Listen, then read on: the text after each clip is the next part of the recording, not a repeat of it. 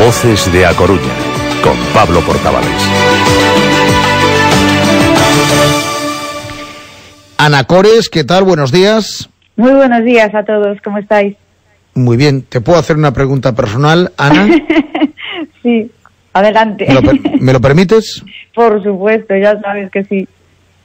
¿Tienes la boca seca?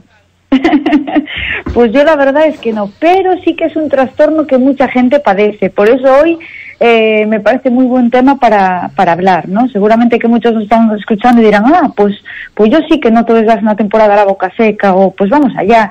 ¿Qué es la boca seca? Bueno, pues es debido a un trastorno en el que las glándulas salivales pues no producen eh, saliva suficiente para mantener, pues digamos, la boca húmeda, ¿no? Aunque la mayoría de los casos en los que el paciente refiere boca seca, no eh, no es realmente eh, esto lo que produce eh, la sensación tan incómoda, ¿vale? O sea, no es, la, no es el problema a veces de, de, la boca, ¿no?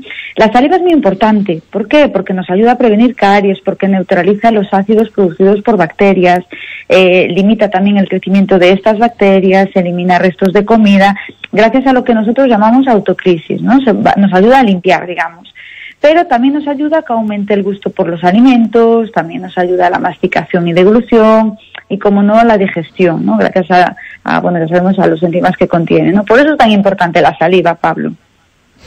¿Y, por qué, qué, qué, síntomas tienes cuando te falta saliva? Bueno, pues algunos de los síntomas más frecuentes que aparecen cuando te falta saliva, pues son eh, Primero, lo, más característico es una sensación de viscosidad, de que sentimos, uff, que, es, que espesa esta mi saliva, ¿no? Tenemos mal aliento, dificultad para masticar, tragar y, hablar, por supuesto.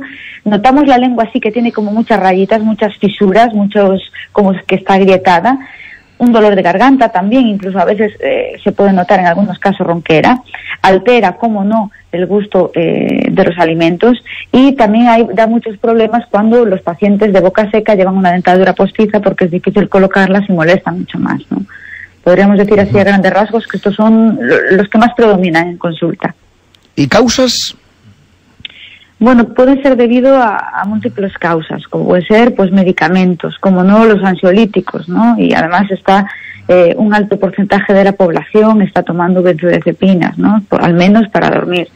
Luego, tabaco y alcohol, como para todos malos, siempre lo, decimos, lo incluimos en, todas las patologías, ¿no? Y, drogas, ¿vale? El envejecimiento también puede considerarse una causa, también lo podemos, porque eh, entra dentro también, digamos, de los medicamentos, porque es más probable que a mayor edad pues haya ese mayor consumo de medicamentos, ¿no? Y a la vez, estos son más difíciles de procesar a mayor edad y también nos alimentamos de una forma más inadecuada. Entonces esto hace que a largo plazo todos estos factores tengamos más problemas de salud, ¿no? Y luego, bueno, también hay gente que está con tratamientos de, quimioterapia, pues pueden cambiar la naturaleza de nuestra saliva, al igual que, que, la cantidad que producimos de ella, ¿no? Normalmente esto es así, pues mientras dura el tratamiento oncológico y una vez terminado, pues volvemos a recuperar nuestro flujo salival normal, ¿no? Esto dependerá de la dosis, digamos, de, de la medicación eh, oncológica y de la zona tratada, como no. ¿Y complicaciones? Bueno, pues como he mencionado con anterioridad, cuando tenemos boca seca es más habitual que aparezcan más caries, más enfermedades de encías. Aparecen unas caries características que son muy marroncitas eh, pegadas a la encía, ¿vale? En lo que, donde comienza el diente, unido a la encía. Y esto es debido porque aparece más placa bacteriana y la saliva pues no está realizando esa tarea de limpieza de la que comentábamos antes. Nos aparecen llagas y labios agrietados, hongos, eh, y mala nutrición porque tenemos problemas lógicamente para masticar y tragar, entonces no, no, no vamos a realizar bien lo que es eh, masticación, eh, digestión y, y, todo el proceso, ¿no?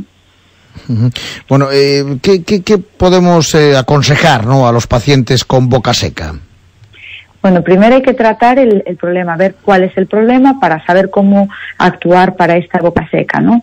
Después, así, en general a todos se les podría recomendar pues tomar agua, bebidas sin azúcar con mucha frecuencia, evitar bebidas con cafeína, ¿vale? El café y, ciertas eh, bebidas eh, con cafeína también nos resecan mucho tomar chicles sin azúcar eh, o caramelos, eh, los dulces duros con sabor cítricos, canela o menta, por ejemplo, pues son muy buenas opciones, ¿por qué no?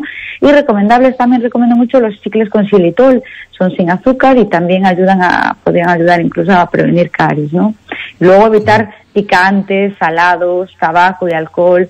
Y de noche también es recomendable utilizar un humificador si notamos que nuestro cuarto tiene un ambiente seco y se nos empeora, porque mucha gente comenta que nota solo la boca seca cuando duerme, ¿vale? Esto es, por un lado, porque el paciente duerme con boca abierta y aún por encima, si está en un ambiente de una habitación, un ambiente muy seco, a veces nos pasamos con las calefacciones, pues mm, bueno, se nos seca la boca y podemos hacer ayuda de esto con un humificador para que mantenga un poquito más de humedad.